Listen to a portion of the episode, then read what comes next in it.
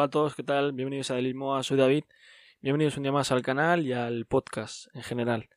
Hoy quiero hablaros sobre el fin del podcasting. Y diréis, joder David, has lanzado un podcast hace un mes y medio, dos meses y ya quieres decir que acaba el, el mundo del podcasting. Y es que el mundo del podcast, tal y como lo conocemos, se va a acabar.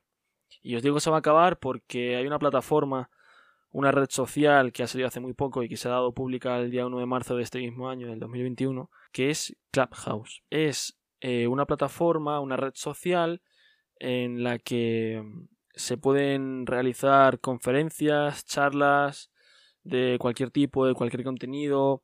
Puedes seguir a, a los usuarios, te pueden seguir a ti, es un poco como Instagram, pero se realizan reuniones, meetings, de alguna forma, digamos, ¿no? En los que la gente interviene eh, en base a un contenido, en base a algo que, que quieran hablar, algo que quieran decir y se comparte al momento y es en directo, ¿vale? Entonces tú entras a una reunión y por ejemplo está mm, Beyoncé haciendo un, un podcast, por ejemplo, ¿no? Dentro del, de la aplicación esta que digo de, de Clubhouse. ¿Qué pasa? Que si tú sigues a Beyoncé y tienes las notificaciones activadas o simplemente ves que está retransmitiendo en Clubhouse, pues vas a poder entrar y vas a poder escuchar lo que hice y los creadores de contenido, los creadores de las reuniones, tienen la potestad de habilitar el micro a los seguidores o no. A ver, en este caso, por ejemplo, si Beyoncé hace una reunión y crea un contenido en base a la reunión, no va a permitir que los miles o millones de seguidores que tengan Clubhouse en el futuro porque ahora es una red social muy poco, muy poco conocida, pero seguro que en el futuro se conoce muchísimo más, permitan hablar, porque todo el mundo hablaría y sería imposible.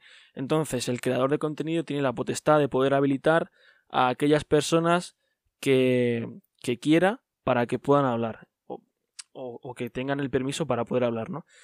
Entonces, esto es el futuro, primero, porque creo que dentro de Clubhouse vas a poder entrar, interactuar, escuchar en, en, pleno directo a aquellas personas que te interesan, que creas que pueden tener un contenido guay o que te pueda molar y, va a ser una va a ser una locura. Entonces, esto del podcasting puede ser que se acabe tal y como lo conocemos, seguro.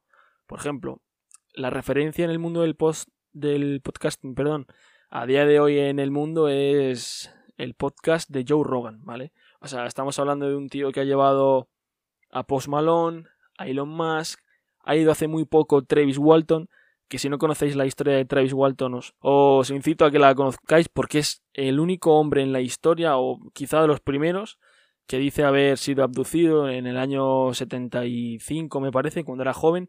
Ahora es un hombre mayor, de unos 60 años, y explica su experiencia y su vivencia de aquella, eh, bueno, digamos, alucinación que tuvo con los extraterrestres, los ovnis, UFOs, etc. ¿no? Entonces, pues bueno, es, es como súper guay que vaya ese tipo de gente, ¿sabes? O sea, ese tío ahora mismo es súper conocido en Estados Unidos. El otro día estaba en la lucha del octógono de la UFC de las chicas por el, el peso semipesado y está en todo lo alto. Entonces, el mundo del podcasting para este tipo de personas no se ha acabado, evidentemente, pero para gente como yo que está empezando, pues puede ser que, que sí, habrá que actualizarse, tendremos que sacar más cosas nuevas habrá que hacer vídeos, eh, vídeos en estudio, habrá que invertir dinero de verdad para esto, para este tipo de contenido, para que esto funcione. Entonces nada, solo quería comentaroslo, dejároslo por ahí, que tengáis mi opinión y mi idea sobre el tema.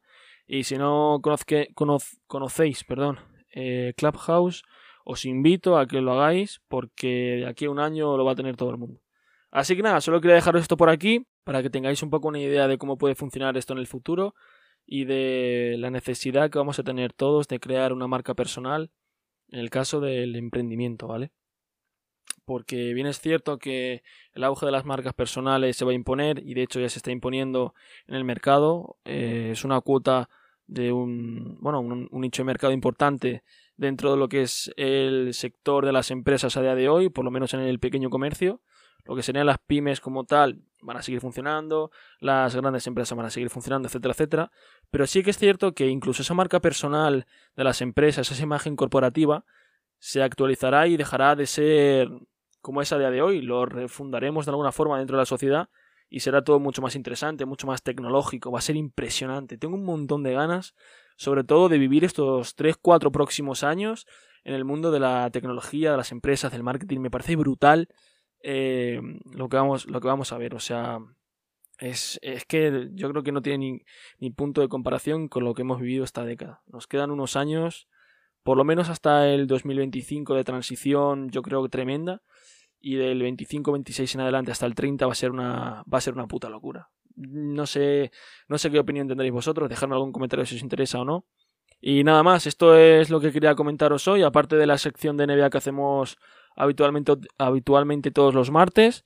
Y nada más, dejarme un comentario para saber vuestra opinión en Instagram, en WhatsApp, lo que queráis. Y, y hasta pronto, nos vemos en el próximo episodio.